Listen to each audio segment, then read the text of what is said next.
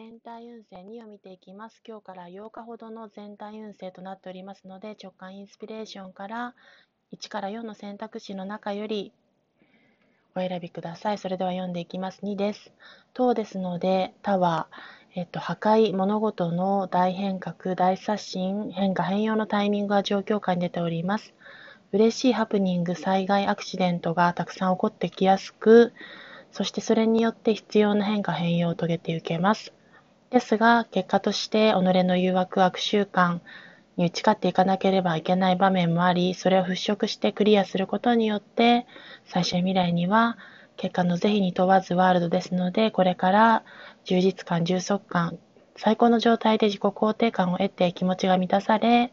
今後、その虹がかかっていることから幸福の良き暗示もあります。それではご視聴ありがとうございます。